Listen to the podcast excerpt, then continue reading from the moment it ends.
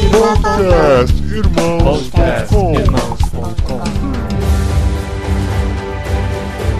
Olá, pessoas! Podcastirmãos.com de número 322 entrando no ar. Eu sou o Paulinho, estou aqui com a esposinha Adriana que descobriu o amor pela literatura de ficção. Aê! Muito da hora mesmo, viu? Eu sou a Adriana e eu estou com o Maurício, que o sobrenome dele parece do Zagalo, mas não é, é Zagari. É, eu sou o Maurício Zagari, que quer dizer flores de laranjeira, italiano. Zagari. Olha só, legal. Sabe que Maurício Zagari, Maurício quer dizer moreno e Zagari flores de laranjeira. Então eu sou as flores de laranjeira morenas, olha aí. tô imaginando aqui, já tô Já ouvi imaginando. muita piada por causa disso. viu? Adriana também é morena, não é? É, morena, É deusa. verdade. É, olha só. Tem a ver. É, e eu tô aqui com o Paulinho que eu descobri que não é um personagem de ficção, ele existe de verdade. Ah, e é lindo, gente. Ai, Mas é obrigado. casado. e não é casado na ficção. Tá bom, tá bom. E nós estamos aqui para falar sobre literatura, para falar sobre livros e para falar sobre ficção e escrita criativa. Tem muita coisa legal pra gente conversar aqui nesse programa. Maurício tá aqui com a gente, autor aí Sim. De nove livros já, né, Maurício? Nove publicados? Isso, nove livros publicados. Olha aí, autor da Mundo Cristão, recentemente aí lançando alguns livros da Mundo Cristão. Já participou do BTcast, né? Já falou sobre outros temas lá no BTcast, mas hoje está aqui, né? Realmente conseguiu atingir a fama, né? De verdade agora de participar do podcast Irmãos. Deixa o Bibo saber disso. E ó, você que tá. não, não atingir a fama, ele conseguiu vencer na vida. Ah, Nossa, zerou, né? Zerou. Ai, que horror, amor. Muito bem.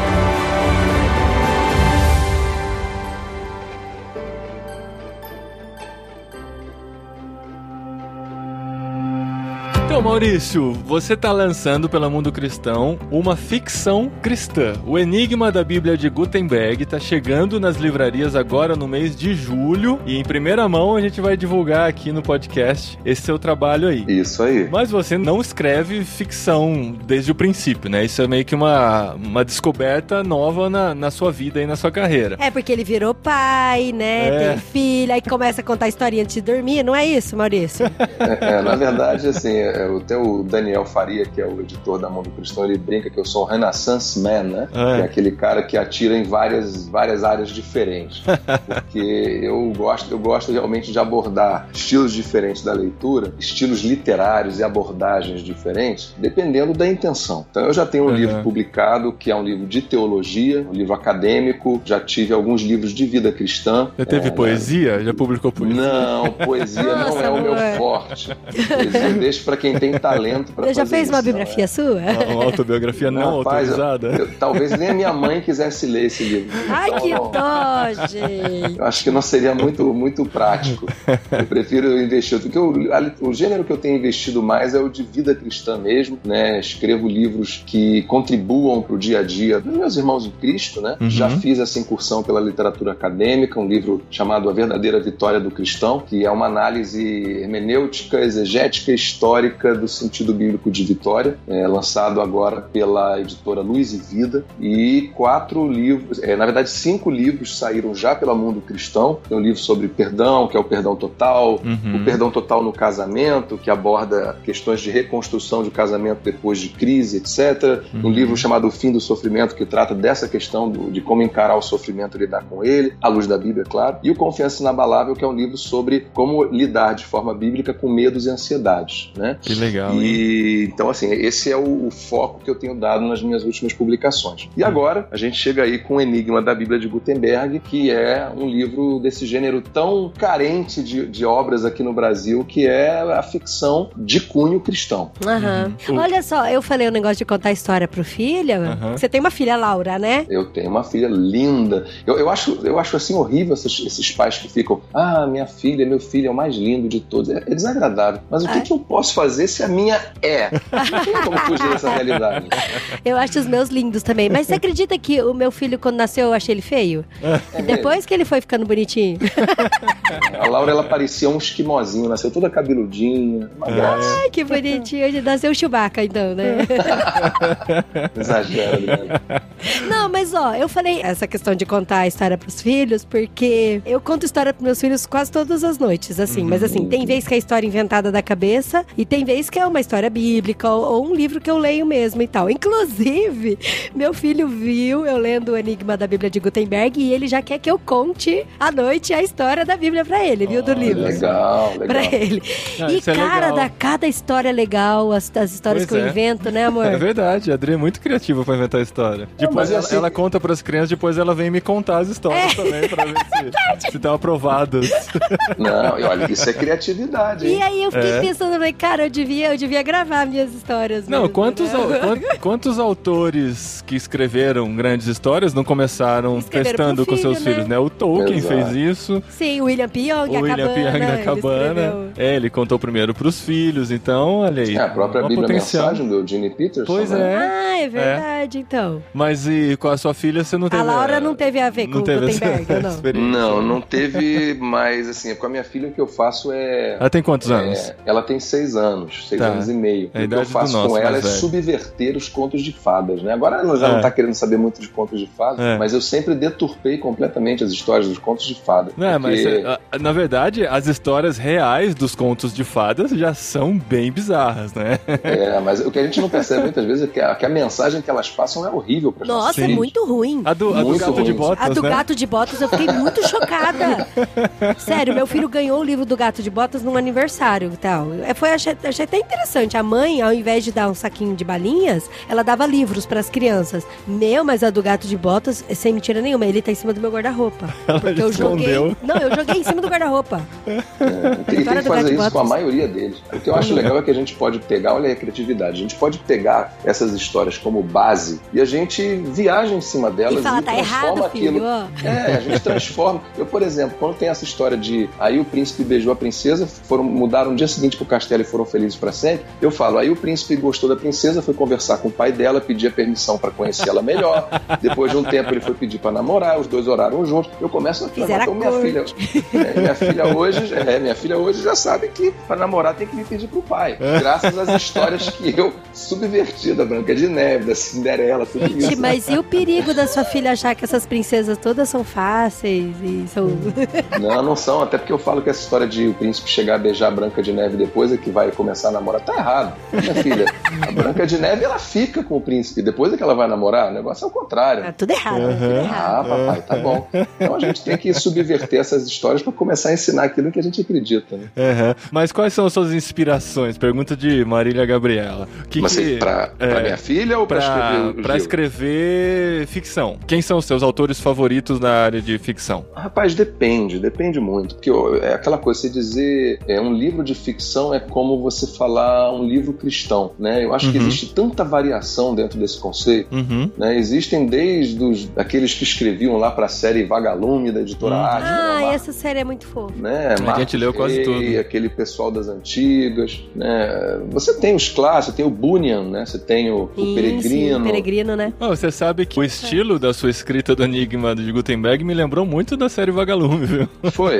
Foi. Não, é, é legal, é porque tem, tem a ver, porque na verdade são dirigidos para um público com o mesmo objetivo de uma linguagem assimilável e fácil. É, o né? infanto-juvenil, né? Infanto-juvenil, né? Que consiga envolver aquele jovem, inclusive, que não tem o hábito da leitura, né? Porque isso é muito importante. Se a gente só oferece para uma galera que não tem o hábito da leitura livros que já comecem num patamar de entendimento nível seminário teológico, eles não vão entender nada. Cara, olha, é muito legal você falar isso, porque assim, tem algumas pessoas, eu e o Paulinho, a gente gosta muito de ler, muito. Uhum. Inclusive, eu tomei o órfão de livro, agora eu vou ter que escolher um pra eu ler, porque eu tava lendo o seu, daí acabou, agora eu tenho que escolher outro pra ler. Tem o perdão total no casamento aqui na sua Não, mas frente. eu É. tô, tô de boa de- no casamento. tô. Ai, que horror. É que eu gostei, gostei de, de, de ler ficção. Eu acho que eu vou, vou ter um aí em mente que eu quero ler. E aí, algumas pessoas assim ficam, nossa, não sei como você consegue ficar sentada lendo livro. Ou então, por exemplo, tem algumas amigas minhas lá, mães do, do futebol lá, que eh, enquanto as crianças estão jogando futebol, elas estão conversando e eu tô lendo um livro, né? Uhum. Daí eu sempre indico assim, um dos livros que eu sempre indico, eu falo assim, olha, pra mim, eu acho que vale muito a pena você começar com uma ficção, que seja divertida, que tem uma palavra fácil de entender e que faça você te prender a atenção. Então, eu sempre indicava assim o Guia do Mochileiros da Galáxia para as pessoas lerem que não gostava de ler, sabe? E tem um primo do Paulinho que ele não gostava de ler de jeito nenhum. Não gostava, ele não parava para ler. E ele leu o livro, o Guia uhum. do Mochileiros da Galáxia. Olha só. É, Guia é do Mochileiro das Galáxias. Das o, que, o que acontece, Adriana, é que a ficção, ela mexe com a nossa imaginação, né? Toca num ponto da gente que desperta o interesse. Depois, se vocês quiserem, a gente até fala sobre isso com mais detalhes, mas foi uma das coisas que me motivaram a escrever o Enigma da Bíblia de Gutenberg e os outros livros da série também, que é justamente pegar pessoas, leitores, que de repente não têm o hábito da leitura e jamais teriam paciência de pegar um livro, um livro de vida cristã que fale sobre assuntos devocionais ou assuntos reflexivos, etc. E através da história de aventura, de adrenalina, de romance, de perigo, de investigação policialesca, aquilo vai pegar essa pessoa e aí no que você pega ela pela trama, uhum. você consegue passar para ela o entendimento dos valores que normalmente ela não pegaria num livro que não fosse de ficção. Sim, um eu, livro mais eu, acadêmico, é né? Isso, eu, eu, eu, costumo usar uma, uma, uma, metáfora que é a seguinte: é como você dá remédio para cachorro. Hum. Não sei se você já teve essa, essa experiência, que tem que dar um. O veterinário passa para ele tomar um, um comprimido, né? Uhum. Você coloca um comprimido na boca do cachorro, ele cospe, ele não engole. Uhum. Não tem o hábito de engolir aquilo. Então o que, que você faz? Você pega um pedacinho de pão de ou de carne. carne, e enfia ali dentro, uhum. e aí você dá na boca dele e ele engole. E chacoalha a boca assim, né? é, nem, nem precisa. É, assim, ele vai engolir a carne. Ele engole normal. Então, assim, a mesma coisa. Se você quer, vamos chamar assim, dizer que o remédio, né, são os valores, os ensinamentos, as reflexões, etc., aquilo que tem a ver com a nossa espiritualidade, que e muitas vezes os leitores não iriam buscar. Mas quando você coloca isso dentro dessa carne que é a ficção, que é a história, que é aquela coisa que instiga, que mexe com a nossa curiosidade, etc., aí ela absorve. E quando você consegue fazer, você consegue fisgar esse leitor, que ele se interessa, aí ele vai ver, poxa, não foi uma experiência tão desagradável ler esse livro, deixa uhum. eu pegar outro para ler. E aí ele começa, e assim você pode iniciar alguém no hábito da leitura, que vai levar ele daqui, de repente, dois anos, três anos, a tá pegando um livro mais denso para ler. Vai uhum. pegar, sei lá, sim. depois vai pegar um Alistair McGrath, daqui a pouco tá chegando um Timothy Keller, uhum. sabe? Então a gente uhum. precisa ter essa visão. É, é. E é louco que a gente fica órfão mesmo de livro, sabe? Porque aí a gente terminou de ler um livro, aí você já quer ler outro, já quer ler outro, é muito legal. Tem que aproveitar é, o hábito, né? É uma cachaça gospel, né? Isso que você falou, assim, eu lembro do meu despertar o interesse pelos livros. Uhum. E na escola, na, naquela época, né, já tô falando como velho, eram passados Meu livros, é, na, os livros de literatura mais pesados, Machado de uhum. Assis, Dom Casmurro, e aquilo não me prendia mesmo, eu não gostava é, o suficiente para ler aquilo. Não tinha sabe maturidade para entender aquilo para começar, né?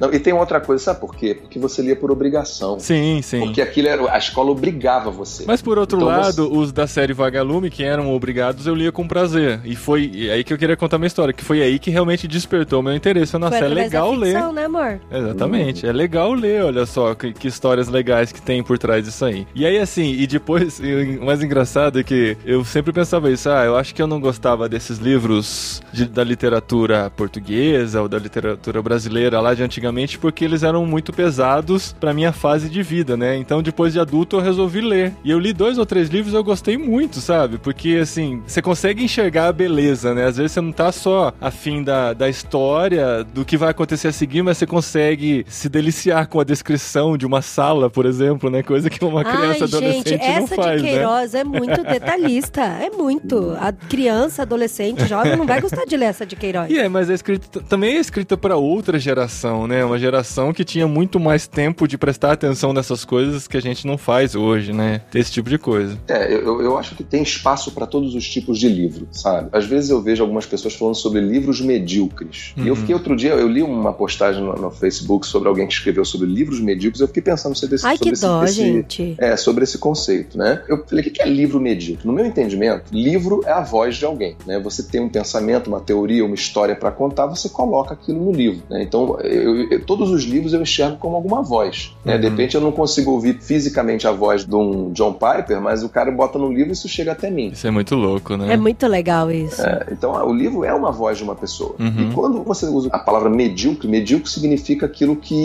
é insignificante, ou seja, que não tem significado. Então, o livro medíocre é uma voz que não significa nada, né? E qual é a voz que não significa nada? Primeiro, aquela voz que não é ouvida ou a voz que a pessoa que está escutando não entende ela. Uhum. É, se eu falo com você em aramaico, você vai, não vai entender, minha voz vai ser insignificante para você. Uhum. Então, o que eu cheguei à conclusão é que livro medíocre é aquele livro que não conversa com a pessoa que está lendo. E a gente tem que entender que no mundo nós somos 7 bilhões de pessoas. Pessoas que têm classes sociais diferentes, níveis culturais diferentes, interesses diferentes. E se a gente quer conseguir levar a nossa voz para pessoas diferentes, a gente tem que modificar, vamos dizer assim, o nosso, nosso sotaque ou a nossa forma de falar, o nosso vocabulário para ser alcançado. Então, o vocabulário que eu usei, por exemplo, no livro A Verdadeira Vitória do Cristão, que é um livro acadêmico, é um uhum. vocabulário completamente diferente do que eu uso no Enigma da Bíblia de Gutenberg, uhum. onde eu coloquializo o discurso, né? Eu falo na linguagem do dia a dia. É, você foca no público-alvo, né? No público-alvo. O livro acadêmico, você foca o público acadêmico. Lógico. Então... então, às vezes eu vejo essa coisa, ah, esse livro aqui é mais importante. Não, esse livro é importante para um cara da academia, mas de repente ele, ele é medíocre para um jovem que não, não, não tá na leitura, que vai pegar ele e não vai entender bolhufas. Uhum. Então a gente tem que oferecer para ele literatura que ele consiga começar a gostar desse livro e ir ascendendo para daqui a um tempo conseguir chegar no livro de estar tá lendo. Hoje ele lê um, sei lá, um caso da borboleta tíria. Daqui uhum. a cinco anos ele está lendo os irmãos Karamazov. Uhum. Né? Então a uhum. gente tem que ofertar isso. Eu não consigo enxergar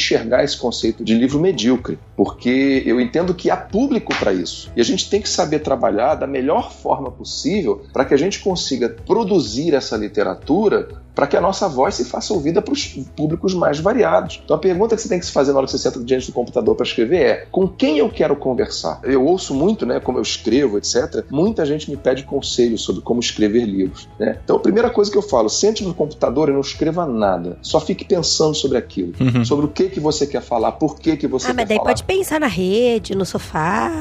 É, o que for. Mas no computador é bom, porque às vezes você vai fazendo uns esquemas, vai esqueletando ah, ali uma entendi. ideia, entendeu? Então, assim, pra galera que tá ouvindo a gente agora, nunca ache que você não pode escrever porque o seu texto hoje seria medíocre por isso ou por aí. Não. Sente escreva, sabe? Comece a produzir. É desse exercício que vai nascendo o talento, que vai nascendo a criatividade, que, vai nas... que vão nascendo bons livros que amanhã ou depois podem ser best-sellers e serem é, eternizados aí, passados de, de, mão em mão, de geração em geração. E Olha, me senti inspirada, amor.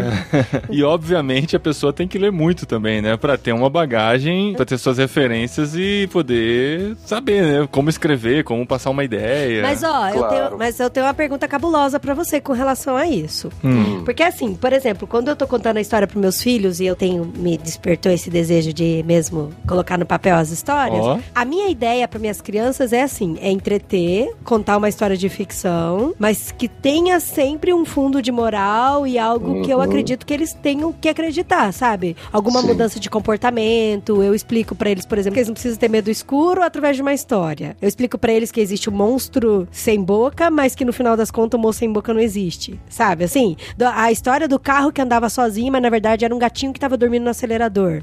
mas para eles não terem medo das coisas e ver que no final das contas assim, é tudo muito mais simples. Você acha que necessariamente uma história de ficção escrita, sei lá, ficção cristã, eu não sei se existe essa terminologia, mas ela tem que estar condizente com uma doutrina teológica cristã, um fundo? É, Cara, essa, pode... essa, é uma, essa é uma pergunta muito importante. Muito capiciosa. Muito, muito importante. É. Porque o que acontece? Geralmente, quando um autor, é, independente da sua religião, ele escreve um livro de ficção, ele faz aquilo por prazer, né? o seu prazer pessoal de contar uma história, né? de passar adiante um conteúdo. Eu fico pensando no exemplo maior que a gente tem de ficção cristã, que foi um escritor chamado Jesus de Nazaré. Uhum. Que embora, que embora, é, que embora não tenha sentado para escrever, as histórias que ele contou foram postas no papel. Então, o que, que era uma parábola de Jesus? Uhum. Era uma história de ficção que uhum. tinha como objetivo transmitir um ensinamento. Total, né? Isso eram as parábolas. Né? Então, quando a gente pensa, ah, literatura é ficção cristã, não vejo nenhum demérito nisso, embora a gente tenha sempre aquela questão, ah, não, separa, não vamos separar o secular do, do sacro, etc, etc. Uhum. Eu, acho, eu acho uma questão válida e eu sigo por essa linha,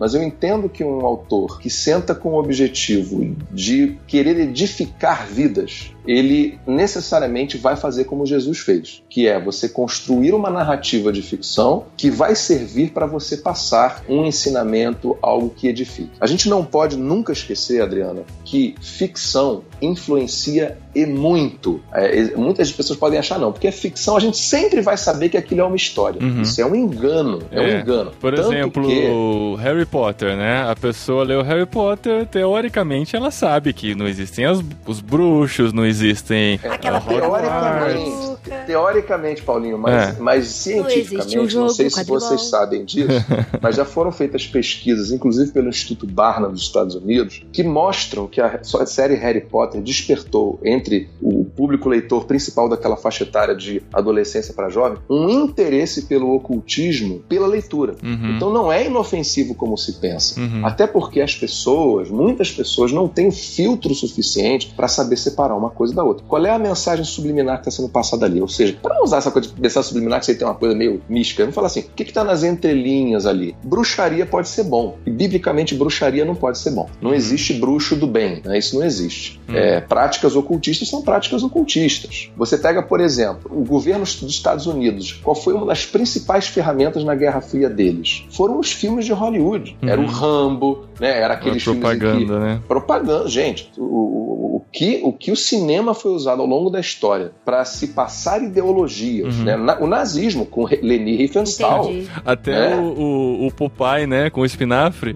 Claro. Era uma venda todo... de espinafre que estava sobrando nos Estados Unidos lá. Pois é, os super-heróis todos vestidos de roupas azul, vermelho e branco, cores da bandeira americana. Uhum. Né? O inimigo do Rambo era lá o soviético ou alguém de uma república, de, na época uhum. do que hoje seria uma ex-república soviética. Era Afeganistão, sei Então, assim, é muita ingenuidade a gente achar que a ficção não tem influência. Muito pelo contrário. Porque quando eu pego o Alcorão para ler, eu sei conscientemente que eu tenho que estar tá brecado aquilo que está sendo passado ali. Uhum. Numa ficção, a minha guarda está baixa. Sim. Eu não estou me preocupando, ah, não, porque é ficção. Mas os valores estão sendo passados. Então, é, isso é uma coisa de estudo. Já foram feitos estudos sobre isso, que a gente poderia chamar de o poder da ficção para influenciar comportamentos. Né? Vocês sabem que no Brasil, durante muito tempo, corte de cabelo das mulheres foi ditado por o quê? Pelo corte de cabelo das protagonistas das novelas. A moda toda, a né? A moda, lógico. Como é que ah, determinados... Quem não lembra da gola Flamel? Exatamente. Determinados tipos de comportamento que eram inaceitáveis socialmente no passado começaram a se tornar normais depois que novelas da Globo, filmes, etc., começaram a mostrar aquilo como algo bom e bonito. Então, a, a ficção ela é uma arma poderosíssima de influência. Não foi à toa que Jesus usou tanto a ficção para passar os seus ensinamentos. Eu já tive muitos contatos com mães, inclusive eu mesma fui proibida de ler algum, alguns tipos de livros. Por exemplo, meu pai não deixava eu ler Agatha Christie, não deixava eu ler Stephen King, não deixava eu ler Agatha Christie, porque ele entendia de que eu podia absorver alguma coisa daquilo que pudesse fazer mal para mim. Então, realmente, até hoje, tem um, um, livro, eu nem lembro direito o título dele, que é o caso do, do, dos meninos negros, alguma coisa assim, da Agatha Christie. Dos Dez Negrinhos. É, isso aí. eu, que... eu, eu, li toda a coleção da Agatha Christie, então.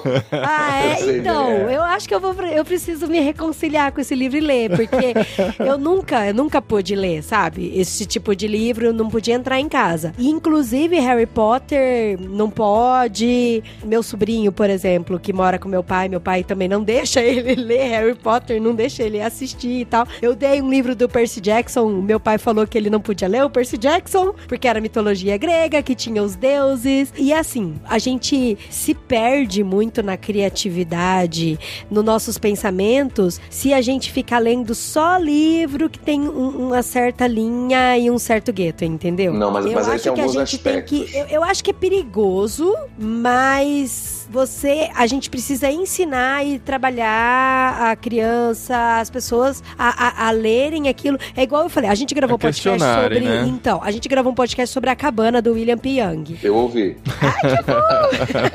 então, eu, eu até falei no, nesse podcast que assim, que para mim, o livro A Cabana é um peixe muito gostoso, mas que tá cheio de espinho que eu tenho que tirar. Uhum. Mas assim, eu, eu aprendi a tirar alguns espinhos e eu sempre me questiono, me pergunto, e para mim, a minha fonte de base base é sempre a Bíblia. Sempre. Uhum. Então, assim, eu oro bastante, vou atrás da Bíblia. E assim, pra tudo. Se eu tô na igreja, tem um, pre- um pregador falando lá, eu vou atrás da Bíblia pra ver se tem aquilo. Você me citou aqui nos livros algumas coisas aqui. É, no livro do Enigma da Gutenberg. Ah, eu não posso contar porque é spoiler.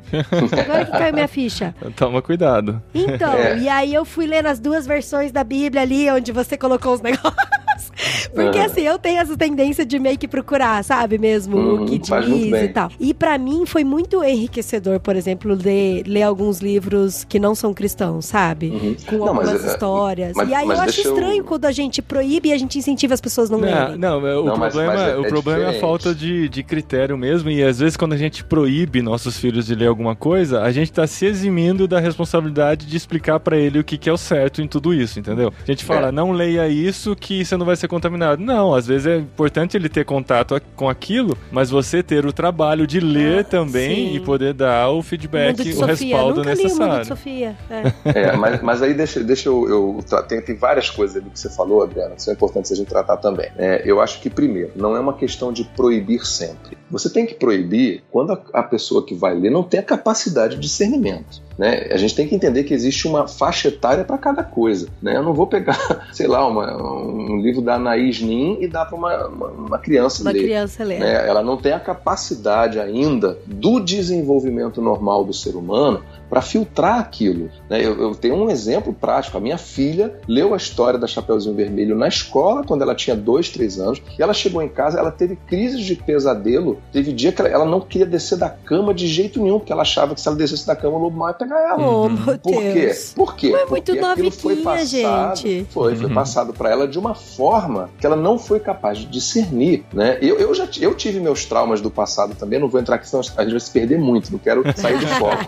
Mas eu já, fui, trauma- também, eu é já fui traumatizado por ficção quando eu era criança. Eu fui. Eu fiquei anos sem, sem tomar banho com a cortina eh, fechada no box, porque eu vi quando era criança a cena do, do Psicose. psicose do Alfred Hitchcock. Vi. E eu, Aquela e eu não tinha, é eu não tinha idade para discernir que aquilo não era realidade. E a coisa entrou em mim de tal forma que eu passei anos encharcando o banheiro, porque eu entrava no box, prendia a cortina, senão o meu coração disparava. Entendeu? Então existe, isso não sou eu que, que digo, isso é a psicologia, é, se trata disso. Você tem uma faixa etária adequada para cada tipo de coisa. Então, para um, um pessoal mais novo, que não tem ainda como filtrar, uma coisa é a gente hoje pegar e ler um livro como Harry Potter. A gente vai saber separar as espinhas ali. Outra coisa é você pegar, de repente, um garoto de 7 anos de idade que ainda não não está totalmente maduro, até mesmo na questão da fé, né? E que, como a pesquisa que eu já mencionei aqui mostra, desperta sim um O interesse ocultismo, né? o ocultismo. Então tem assim, primeiro, a faixa etária adequada. Segundo, Uhum. se você já está num, num nível de desenvolvimento cognitivo, educacional, espiritual para você absorver determinados tipos de conteúdo, para você ouvir certas vozes que chegam a você através dos livros, né? Você vai poder discernir ou não se você estiver preparado. E aí tudo bem. Eu acho que não é uma questão de, de proibir para quem tem essa capacidade. Daí vem o que? Até o meu interesse de escrever o Enigma da Bíblia de Gutenberg. Olha, eu achei sensacional, viu? Ah, obrigado. Porque assim, é que, é que assim, eu gostei muito do livro, porque eu devo confessar que eu li em dois dias. escrever outros livros, porque esse já acabou. Então eu Já li tá, muito já tá rápido. escrito, já tem, já tem quatro. Ah, pode mandar pra nós então. É, vai sair ao longo dos próximos meses. E assim, eu li muito rápido, muito rápido. E, e é engraçado, porque eu li, eu, eu li durante a escolinha da futebol do meu filho, daí eu levantei e continuei lendo. E aí, pasme, eu li no velório.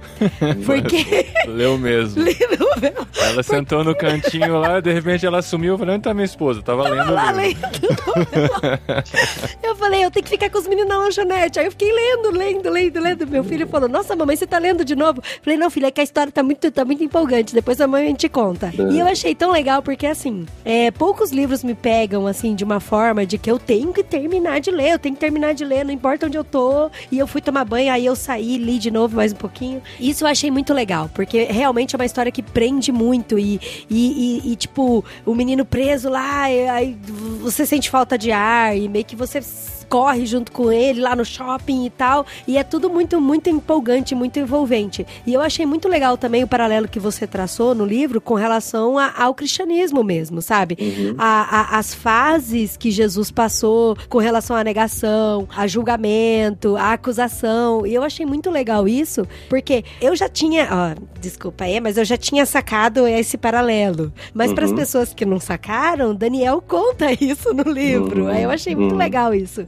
Então, isso eu achei legal mesmo, você trazer essa, essa questão do ensinamento bíblico e fazer as pessoas refletirem algo que talvez, se fosse num livro acadêmico, ela não estaria refletindo, né? Então, isso eu achei muito legal mesmo. É, essa, essa foi a minha principal motivação para escrever. Embora eu acho válido um autor que escreve um livro de ficção por prazer, né? Por, por, porque quer contar uma história, no meu caso específico, o que me motivou a fazer a história de ficção foi o meu desejo de passar reflexões sobre a fé né? Sem que seja uma coisa chata ou pedante, que seja ostensivamente um livro, vamos dizer assim, religioso. Tanto que eu acredito que esse, o Enigma da Bíblia de Gutenberg e os livros da série que vem depois, eles podem ser lidos de, é, tranquilamente por uma pessoa que não seja evangélica, não seja católica, sei lá, depende de um garoto ateu ou o que for, né? Uhum. Porque, justamente, eu, eu tentei mesclar as reflexões espirituais com uma história de aventura, de investigação, que dê prazer da leitura, uhum. né? que não seja uma coisa assim, chapa branca, vamos dizer assim. Uhum. E ao mesclar isso, né, ao fazer esse, esse remédio para cachorro, né, misturando a carne que é saborosa e dá vontade de engolir com o comprimido que vai fazer bem pra gente, uhum. né, conseguir passar isso para uma galera que tá afim de se divertir né? que é um recurso que, e, aí eu vou resgatar um pouquinho do que a gente está falando antes, que não é você proibir a pessoa de ler outro tipo de livro, mas você oferecer outras possibilidades. Porque quando você vê que no Brasil menos de 1% da literatura cristã é de ficção, que possibilidades os nossos jovens cristãos têm para ler um bom livro sim, de ficção com valores cristãos, uhum. né? Então ele só vai ficar lendo livros, é aquela coisa, não é para a gente não ler. Como eu te falei, eu li todos os livros da Agatha Christie quando eu era mais Eu li toda a uhum. série do Conan Doyle, né, do Sherlock Holmes. Eu li Legal. todos do Edgar Allan Poe. Eu tenho que da uma, hora. Uma, uma, história de amor pela literatura muito grande. Não, eu li Percy eu era... Jackson, tá valendo. É, Percy Jackson eu, eu, vi só os filmes aí já. Não, o filme é ruim. O fi... é, é que assim, não... filme perto do livro sempre vai perder, não tem jeito. Menos em Senhor dos Anéis. É. Mas, é, mas eu, eu acho assim, cara, eu acho que a gente precisa incentivar o, os cristãos, os que têm vontade de escrever, a produzir uma boa literatura de ficção também, sabe? A gente, eu acho que a gente tem que quebrar os paradigmas de que evangélico não lê livro de ficção. Isso não é verdade. Agora, o que a gente precisa é de bons livros, sabe? É isso que gente, é, eu acho que está faltando um pouco para a gente poder oferecer para o público uma literatura que de fato dê vontade de ler. Olha, eu tive sabe? uma ideia, vou dar pro meu sobrinho o livro. Uhum. Porque tá se bom. ele não pode ler Harry Potter, ele, como meu pai, com certeza vai deixar ler. Até porque tem Bíblia no título. Olha aí, tá vendo? Mas é a Bíblia de Gutenberg, não é a Bíblia Sagrada. é uma cópia.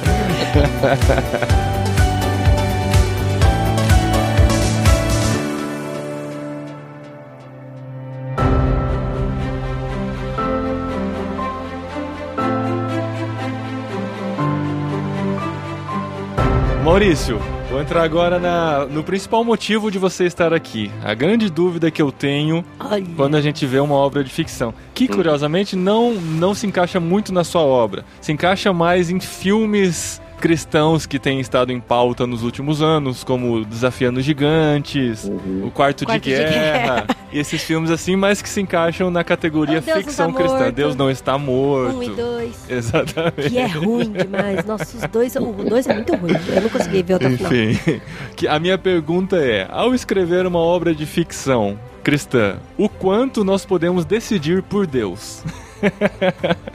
Porque Como me... assim? Especifica um pouco mais o que você quer ah, dizer. em alguma situação de. Tipo quarto de guerra. A gente não assistiu. Não, então quarto de guerra não pode ser, né? Não, a gente é. não assistiu, mas a gente viu no trailer. Não. é muito mancada a gente falar de filme mal não. de filme que não vimos, né? O, o Desafiando Gigantes. Esse a gente viu. Em que eles oram e aí, de tanto eles orarem, eles conseguem fazer tudo dar certo. Deus faz tudo dar certo e eles começam a ganhar todos uhum. os jogos e todos terminam felizes, sabe? Uhum, Isso sim. me incomoda muito porque, assim, o quanto isso vai convencer um não cristão a acreditar em Deus, Sim. se não é Deus que tá fazendo aquilo, é o diretor que tá fazendo essas escolhas, entendeu? Claro. Cara, isso é muito legal você ter perguntado, porque, assim, é... infelizmente, eu, assim, eu, eu, tenho uma história longa com cinema. Eu trabalhei nove anos no Telecine, o canal de cinema. Eu fui, que legal. Ed... É, eu sou jornalista de formação, então eu tenho, eu tenho formação acadêmica em jornalismo e em teologia, né? Mas eu trabalhei muitos anos como jornalista, inclusive eu era é, editor executivo da parte de jornalismo do Telecine. Hum. Então eu acompanhei o cinema muito de perto. Eu fui crítico de cinema do Jornal do Brasil, hum. né? então eu tive muita caminhada com, com o cinema. E Legal. na época tinha uma revista chamada Enfoque Gospel, eu não sei se vocês lembram, eu e eu era colo... é, ela é uma revista que acabou e eu, eu fui convidado para ser colunista de uma sessão de cinema dessa revista e por isso eu via muito filme cristão, né? Muitos filmes que eram uhum. de lançamentos, etc. Inclusive ano retrasado eu fui jurado de, de um festival de Festival Nacional de Cinema Cristão, né? Que acontece aqui no Rio de Janeiro uma vez por ano. E uma coisa que me impressiona, eu tô falando isso tudo por quê? Para vocês verem como eu é, tenho bastante experiência com o cinema e com ah, o cinema cristão. Que da hora. Hum. É, o que que acontece? É a mesma coisa que acontece na literatura de ficção. Uhum. É, primeiro, nós, nós somos extremamente pouco criativos na hora de fazer os roteiros e escrever os livros. A uhum. falta de criatividade é enorme. Quando eu fui jurado desse festival, eu tive que assistir a todos os filmes que estavam concorrendo. Era uhum. impressionante, quase todos eles eram só adaptações da parábola do filho pródigo. Ah, é, é. Então, e, e, assim, aquela, aquela, aquela realidade que é apresentada no filme, absolutamente irreal. Alguém é tinha que, que se tá dar mal, né? né? Irreal. E uma coisa que eu fiz muita questão, e aí me perdoe, eu tenho que voltar porque eu tenho que falar sobre isso. É, no, no, Enigma da Bíblia de Gutenberg, é uma coisa que fiz muita questão. Aliás, não só nesse livro, mas em todos os quatro livros já escritos dessa série, né, que se chama As Aventuras Daniel, o Daniel ele é um protagonista, né? Uhum. E eu costumo dizer que ele é o herói, mas ele não é um super-herói. Por quê? Porque ele sempre erra nas histórias. Não, ele fez. fez ele um sempre comete pecado. Uhum. Mas ele sempre aprende com aqueles pecados, ele reflete, se arrepende verdadeiramente, passa pela metanoia, né? E ele busca a partir dali não cometer mais aquele erro. Que esse é o processo real na vida de todos nós. Nenhum de e nós ele, vai E ele entendeu que aquele negócio que ele faz errado tem uma consequência que não faz tem o menor sentido ele fazer aquilo. Exatamente. Né? É muito legal isso. Porque isso é a nossa vida, Adriana. Se eu crio um personagem que é, como você falou, né? Que tudo ali é perfeito, né? Que uhum. tudo vai se resolver na hora Aí que é você... É a hora que melhora, melhor. né? O cara que tá vendo o filme, o cara que tá lendo o livro, não se identifica Não se identifica, porque não é a ele, nossa vida. Não, ele não, não emerge naquela história. Então ele, ele tem um abismo de irrealidade entre ele e a tela ou entre ele e as páginas do livro. Uhum. Então é necessário você apresentar os personagens, você contar as histórias de ficção, seja na tela, seja nos livros, com pessoas de carne e osso, no sentido das suas inseguranças, das suas dificuldades, sabendo que a oração de Deus nunca vai ser respondida na hora que a gente quer, né? Uhum. Então a gente tem que criar essa empatia. Porque por que Hollywood é tão bem sucedida? Porque ela aprendeu a criar empatia com o público. Então o público, ele entra naquelas histórias, ele traz para si aqueles valores. A gente quando assiste esses, esses, filmes todos que você falou, eu também deu, achei Deus não está morto um, um filme mu muito ruim. Eu achei muito ruim, justamente por isso, né? O Kevin Sorbo, né, aquele personagem que é atropelado lá e tal. Uhum. Desculpem, dei o um spoiler aqui, mas sabe, aí o cara lá uhum. aceita Jesus na hora que tá morrendo. Gente, que é, clichê. É, exatamente. então, aí o cara que não é cristão, ele, ele assiste e fala, ah, esses crentes, né? É, sempre igual. Você acha, é, você acha que isso ia me convencer? É, a, a, gente ainda tem muito o que avançar em qualidade uhum. é, no cinema e na literatura cristã. Felizmente, na literatura a gente está anos-luz à frente do cinema, uhum. porque a gente tem ótimos livros de ficção. Uhum. A gente tem aí o Peregrino para contar história, várias histórias de ficção já foram. Nárnia, Nárnia, é, você, você coloca na categoria sim, não? Claro, claro. É que você e falou Nárnia... que você não gosta muito de bruxaria, não sei, né? Não, não. Mas Nárnia é uma fábula, não é, é, é, ela é uma fábula diferente, ela é uma e fábula Nárnia tem fantástica. Papai Noel, né? E, e, e, fábula, e, e Nárnia é um negócio tão interessante que é uma é. coisa é, é interessante a gente falar sobre isso, né? Quando eu falo que falta criatividade na criação das histórias do cinema e dos livros, você repara que de cada dez textos de ficção que são escritos hoje, nove são tentando fazer uma nova Nárnia. Uhum, é né? verdade. Então as pessoas, o que, que elas conhecem de ficção cristã? É Nárnia. Então É. deixa eu criar aqui um universo que tenha personagens míticos, Uhum. que tenha lá o Aslan, que é um leão, porque afinal de contas é referência ao leão de Judá. Uhum. E aí você vai criar novas histórias que acabam sendo o quê? Nárnia genéricos. Uhum. Só que a gente já tem Nárnia. Exatamente. Entendeu? Sim, sim, a gente já tem Nárnia. Esses talentosos escritores poderiam, em vez de tentar ficar recriando Nárnia, desenvolver novas histórias em novos gêneros de literatura para tentar pegar outros tipos diferentes de público, usando a sua boa criatividade. Não é, entenda por favor, não é desqualificando o que eles fazem, mas é você acaba segmentando tudo o que é feito como literatura de ficção cristã como Nárnia e seus similares. Uhum. Quando na verdade a gente tem muita gente com vontade de escrever, que escreve. Eu sei porque no mundo cristão eu vejo a quantidade de livros que são submetidos à à avaliação, né? muitos deles são de ficção. Agora, infelizmente, nove em cada dez são Nárnia genérico. E, ou e que ou deixados pra trás, genéricos também. deixados para trás genéricos, é aquela coisa. Então o que, que nós precisamos? Nós precisamos, primeiro, na área de literatura, que eu acho que aí a gente tem uma diferenciação. Na área de literatura de ficção cristã, a gente precisa de exploradores. Pessoas que usem a sua bagagem teológica, o seu desejo de sentar para escrever, para explorar novas áreas, oferecer algo novo, trazer propostas que sejam cativantes, que criem novas escolas, em vez de simplesmente sentar eternamente no banco daquelas histórias que já foram criadas décadas atrás. Uhum. No cinema, a gente está num outro compasso. No cinema, primeiro, a gente precisa amadurecer, parar de fazer histórias simplórias. Uhum. É diferente, porque são simplórias, são histórias moralistas. Né, que você quer passar aquela moral da história, mas que não convence ninguém. Uhum. né? Então, é, eu acho que há essa imaturidade no cinema. Quem tem Eu fico feito os melhores filmes cristãos são os não cristãos, né? Que são aqueles, aqueles filmes que a gente tira uma lição boa mesmo pra vida, né? Você fala, É olha, verdade, esse podia ser um filme é cristão. verdade. Eu Até acho o último homem, galera, É. falou um monte, É. né? É, até o último homem é um Exatamente. filme, acaba sendo um filme cristão, né? Apesar Mel de- Gibson, é, né? é. Não, a própria, a- o próprio Paixão de Cristo, do, do Mel Gibson, que- ao qual eu tenho muitas restrições, Uhum. mas ele Sim, foi um também. livro que gerou uma série de debates e reflexões, ou seja, ele Uhum. teve uma consequência, Uhum. né? Não, filmes que falam sobre racismo, por exemplo, né? São. É uma temática muito cristã, né? Que a gente Claro. vê em cima deles. Racismo, artes, filmes que falam sobre arte, sobre integridade, né? Uhum. Você não precisa falar, usar uma história bíblica Uhum. para passar um valor bíblico, né? É. Sabe, você pode pegar o que a gente já avançou na qualidade técnica, por exemplo, porque se você compara um Desafiando Gigantes, um Quarto de Guerra, tecnicamente ele é muito melhor do que o cinema que se fazia 15 anos atrás, por, vamos Uhum. dizer assim, é, filmes cristãos. Sim, sim. Agora, ainda há essa puerilidade no entendimento de que você pode passar uma mensagem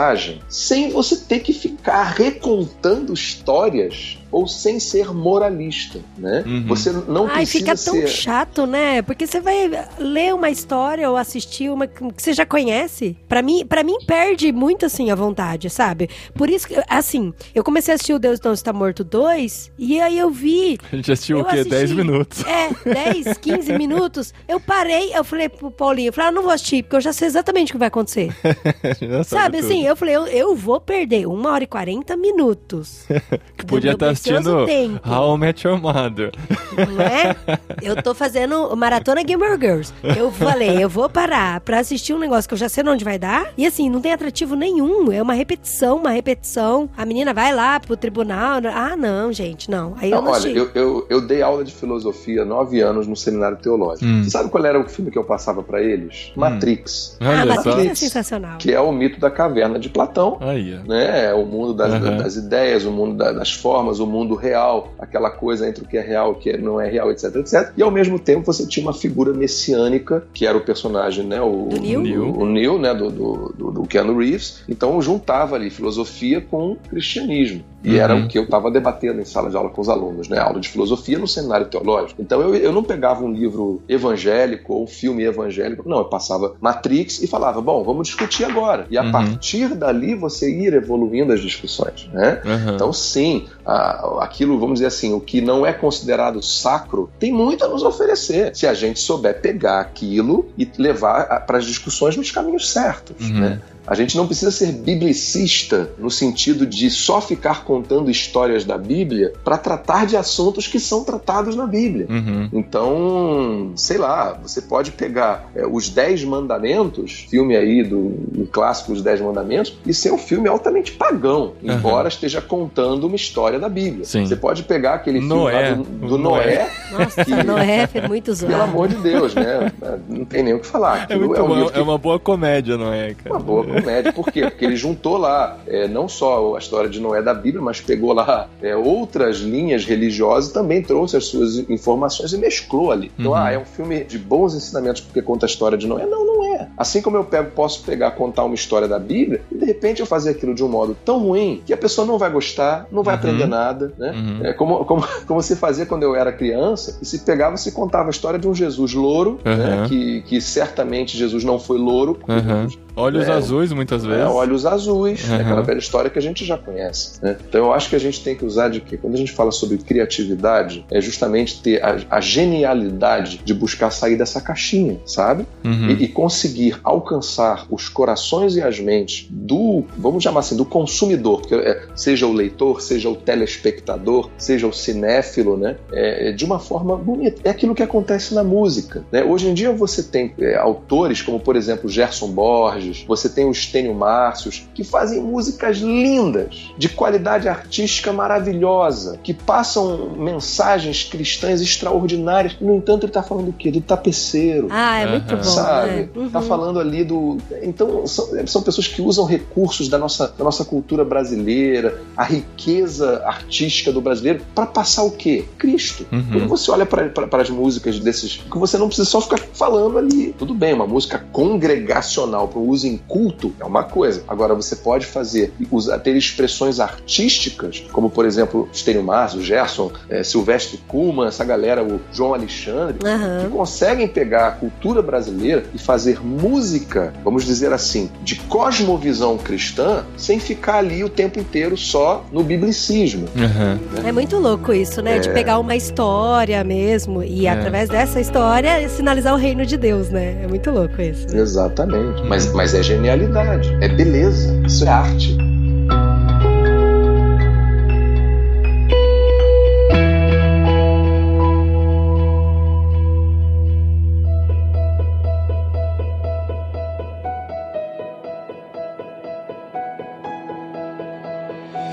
Maurício, outra coisa que você falou aqui sobre as inspirações dos universos fantásticos, todo mundo quer escrever nesse, nessa linha e tal, e nossas influências de obras estrangeiras também, né? Então a gente acaba contextualizando nossas histórias em outros ambientes. E você fez o caminho inverso, valorizando nossa cultura, trouxe a sua história pro Brasil, para dentro de uma comunidade, de uma favela. Isso foi intencional mesmo ou isso tem a ver com o seu estilo de escrita e de vivência? Não, foi intencional. Tudo nesse livro foi intencional. Né? Eu acho assim, eu uma vez eu ouvi uma, uma pregação do pastor Antônio Carlos Costa, né, o pastor presbiteriano, Aham. em que ele falou uma coisa interessante. Ele falou assim: Eu amo os livros do John Piper. Sou muito edificado com os livros do John Piper, etc. Uhum. Mas eu duvido muito que o John Piper, no caminho da casa dele para chegar na igreja, ele passe por duas favelas. Uhum. O que, que ele quis dizer com isso? Existem conceitos que são atemporais, né? Hum. É, a Bíblia é atemporal, os conceitos cristãos eles vão valer em qualquer momento. Agora, existe um, um ambiente em que a gente está inserido e que merece a nossa atenção. Então, eu, por exemplo, hoje, mais cedo, hoje de manhã, eu estava fazendo a avaliação de um livro de ficção cristã que foi enviado para a editora Mundo Cristão, onde os personagens chamam, é escrito um livro brasileiro, um garoto, um rapaz, né, um que escreveu o livro, Uhum. brasileiro, mora numa cidade interior de São Paulo, e mandou o livro. Aí era Emily, nome da personagem, Ah, e ela não. estava. É, Emily saiu na neve. Né, Não, e foi, gente. saiu na neve. Então eu fiquei assim, meu Deus do céu, qual é o sentido da gente trazer essa realidade absolutamente alienígena para nossa realidade brasileira, Uhum. a fim de fazer literatura? Pode Uhum. fazer? Pode, claro, a ficção dá espaço para isso. Agora, por que não explorar o nosso ambiente? Então, eu acho que, inclusive, porque assim, eu acho que uma qualidade de um bom livro de ficção é a empatia que ele cria com o leitor. Né? É o leitor se ver imerso naquela história. Ele conseguir ver aqueles cenários, ver aqueles ambientes, etc. E se eu fico só falando de uma história passada às beiras do lago Ravensbriars, na Escócia, aí você sabe, o cara que nunca saiu aqui da, da, da Tijuca, no Rio de Janeiro. Não, eu achei muito né? legal, porque... Não, é, é, né? tipo, o, o próprio C.S. Lewis, né? A gente vê as histórias dele, mas ele tá escrevendo dentro do contexto dele, né? Da realidade que ele vivia lá na Inglaterra, ou onde quer que ele estava quando ele escreveu, que onde ele se identificava e o público,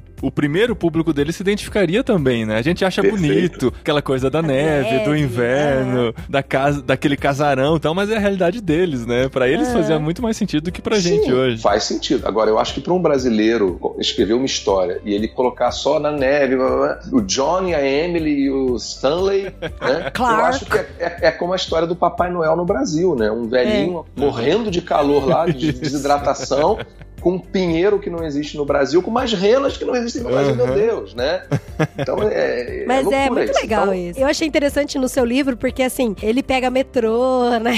Corre na favela. Ele, exatamente. Aí ele entra né? num sebo, aí ele vai pro shopping. Então é tudo elementos que É a a gente realidade tá, brasileira. conhece, né? Legal. Claro, muito porque bom. eu acho importante, como é importante criar essa identificação, eu queria que o leitor olhasse e falasse assim, cara, esse personagem aqui, esse Daniel, ele podia ser eu. Aham. né? Ou, ele, ou eu- eu poderia, ele poderia ser o meu melhor amigo. É uma coisa que eu fiz muito, muita questão na, na história, por exemplo, foi não. O Daniel ele frequenta uma igreja, ele tem um pastor que é o pastor dele e tal, mas em momento algum eu digo uma denominação específica, né? Eu não digo se ele é arminiano, se ele é calvinista, se ele é pentecostal, se ele é sensacionista, Aham. se ele é pedobatista, se ele é credobatista, porque isso só serviria para afastar o leitor. Sim. Sim, Para a sim. proposta desta obra, essa discussão é irrelevante, né? Então, não faz é, sentido, Não aham. faz sentido. Então, eu falei, eu, eu quis situar um jovem que um jovem assembleano pode ler e achar que é a igreja dele, um jovem presbiteriano, idem, um episcopal, um anglicano, sabe? Então, eu, eu- quis criar todo um cenário e uma possibilidade de identificação daquele jovem, né? Para quê? Para que a mensagem que eu quero passar não fique distante dele. Então, assim como o Daniel, ele errou por quê? Porque ele falou uma mentira, porque ele blá blá blá. Poxa, isso acontece comigo, eu que tô lendo. Uhum. Né? Então, se eu distancio a história, E até a questão do preconceito, né? Ó, eu confesso que eu fiquei muito nervosa com o Buiu, viu? É, o Buiu, Buiu é um personagem, pra quem não muito leu a história nervosa. ainda. Eu vi o É. Buiu, falei, ai, vai rolar processo. Não, de forma alguma. Eu acho que a gente tem que ver uma realidade. Não, eu Uhum, achei sim, muito legal total. no final, porque assim, o preconceito que o Daniel tinha com relação ao menino negro e tal, é, é um preconceito meu que tá dentro da cabeça de um monte de gente. E aí no final Sim. ele tomou na cara, né? E eu achei muito legal isso. É, não conta não, você não tá dando spoiler, mas... Né, no- no- Falando por alto, Falando por alto. falando por alto. No final, todo- o final você É, só tem todos que ler pra os- descobrir. os- é, todos os quatro livros da série Aventuras de Daniel, tem, cada um deles aborda diversas questões. Né? O segundo livro, que é o livro que vai sair só em fevereiro do ano que vem, que é há seis meses, chama-se Sete Enigmas e um Tesouro. Uma das coisas que a gente aborda ali é uma, uma mulher que foi discriminada pela sua aparência. Hum. E por causa disso ela se afastou da igreja, ela ficou ferida com o ambiente da igreja, que é uma realidade que acontece por todos os nossos lados, né? Então a gente tem que ver os problemas reais que a gente tem na nossa igreja brasileira, as questões que a gente lida no dia a dia e como esse meu personagem nessa primeira história ele tem 18 anos, né? Ele é um jovem homem, né? Uhum. Passando ali de adolescente para jovem para adulto, né? Ele ainda está vivendo aquele ambiente de jovem. Uhum. Passar para esse jovem também leitor que vai pegar esse livro para ler, uma percepção de que aquela realidade, aqueles problemas que eles estão sendo tratados são reais. Uhum. Então a ficção, nesse caso, como ela não é, nesse caso desse livro, não é um gênero de, de literatura fantástica, como um C.S. Lewis, como um, sei lá, 100 anos de solidão, né, de Gabriel Garcia Marques, a gente tem uma- um compromisso com o realismo nesse tipo de literatura que eu escrevi, então eu quero criar um ambiente em que o jovem possa se identificar e fale, isso é um problema que eu vivo. Né? No- nesse segundo livro, né, o Sete Enigmas e um Tesouro, que vai sair em fevereiro, Uhum. Daniel tá numa situação em que ele fica num dilema, se ele fica com uma garota ou não. Uhum. Uma garota que ele conhece e que tá afim de só ficar com ele. E é um dilema que muitos dos nossos jovens, das nossas, da galera que tá aí nas igrejas, vive também. Uhum. né? Ah, devo viver. Como é que é esse papo? Namora, não namora? É, corteja, não corteja? Beija, não beija? Fica, não fica? Ah, parece uma discussão antiquada não para eles, eles aquilo E é um hoje, dilema né? atemporal também, né? E é um dilema real. gente, né? É um dilema real. Esse cara, não adianta dar para ele uma teologia sistemática, busca porque não vai responder essa pergunta para ele Sim. imediatamente. Uhum. né? Então a gente tem que oferecer para ele essa reflexão, e eu acho que quando você cria, por meio da ficção, na mesmo, mesma estratégia que Jesus usou ao contar as parábolas, né? a possibilidade de se identificar, porque preste atenção numa coisa: Jesus, as parábolas dele eram todas contextualizadas para sua realidade. Uhum. Era o semeador, uma profissão que havia ali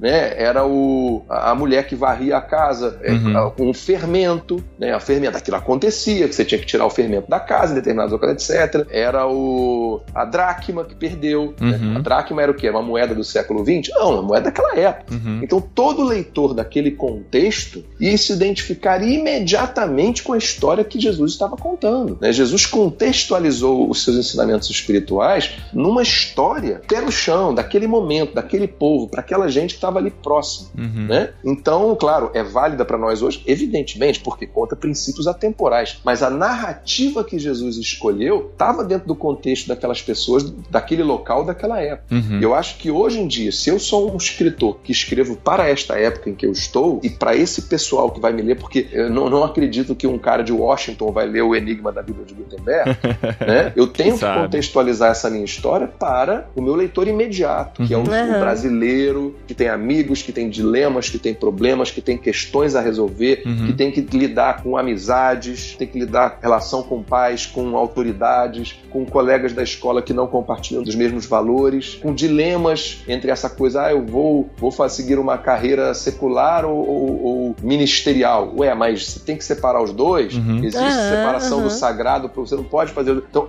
a questão é levantar o tema para reflexão, né? E esse jovem só vai refletir se eu criar uma identificação. E só Se eu vai refletir se você colocar o remédio dentro da carne. Exatamente. É, É o que eu Sensacional esse paralelo, gostei. Já fechou, e fechou o Inclusive, eu acho que a capa do programa tem que ter a capa do- da Bíblia e o remedinho na carne.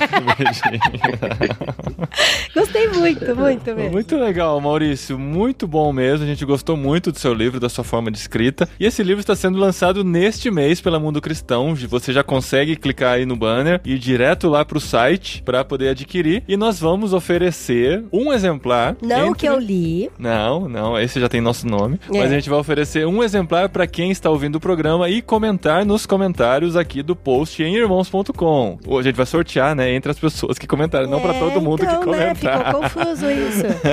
Pessoa não é escritora, viu, Maurício? Desculpa É, aí. Não, ainda não. Mas legal, Maurício. Obrigado mesmo por participar com a gente. E, ó, sabendo que você gosta de cinema, você vai voltar aqui pra gente Nossa, conversar de outros muito assuntos. Bom, muito bom. Joia, vai Se ser um você grande prazer. aceitar. Lógico, já está aceitado. Tá aceitado. vocês é, é um prazer. Legal, Maurício. Muito obrigado mesmo. E a gente fica esperando os próximos aí da coleção Aventuras de Daniel, hein? Tá joia, vem Eu o gostei segundo- muito da homenagem que você fez para o meu filho mais novo. Muito obrigado por citar, É. usar o nome dele na. É, mas- o nome então bem vou te di- contar um- diferente, né? Nome bem incomum. Bem americano. Não, então eu vou te contar, é porque, na verdade, se eu tivesse um filho homem, o nome dele seria Daniel. Ah, Como eu não tive, como eu não tive, o Daniel é o meu filhão. o filho do livro. Beleza. Exatamente. Obrigado, Maurício. Muito Não, obrigada. obrigado a Maurício. Você, gente. Obrigado, Paulinho. Obrigado, Adriano. Obrigado pra galera que tá ouvindo a gente. Eu espero que o Enigma da Bíblia de Gutenberg seja uma leitura prazerosa, bacana, legal pra vocês. E também os outros livros que virão aí de Aventuras de Daniel, essa série da editora Mundo Cristão. E um abraço pra todos. Fiquem com Deus. Aguardem meu livro de ficção pra criança, então. Porque, olha, Maurício, você não tem noção de como você tá me inspirando. Você tá falando aí, eu já tô aqui bolando as ideias. Ser quem, sabe, quem sabe você não vai ser o futuro John Boone aqui Olha isso. Não, você é Agatha Christie. Agatha- É porque é mulher, né? Nome Ótimo. mulher. Ótimo. A Dri precisa ler Siga a por Agatha Christie. Nós precisamos de mais Agatas Christies produzindo para as nossas editoras, É. sabe? E com, com bons valores. Vai ser a né? Agatha Christian. A gata, porque sou gata A pra gata, caramba. né, a gata Christian. Nossa, olha aí.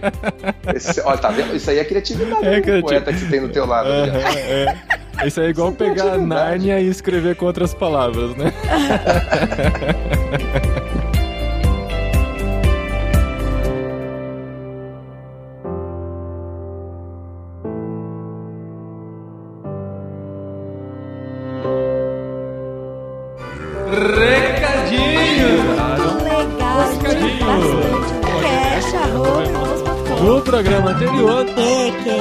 Muito obrigado.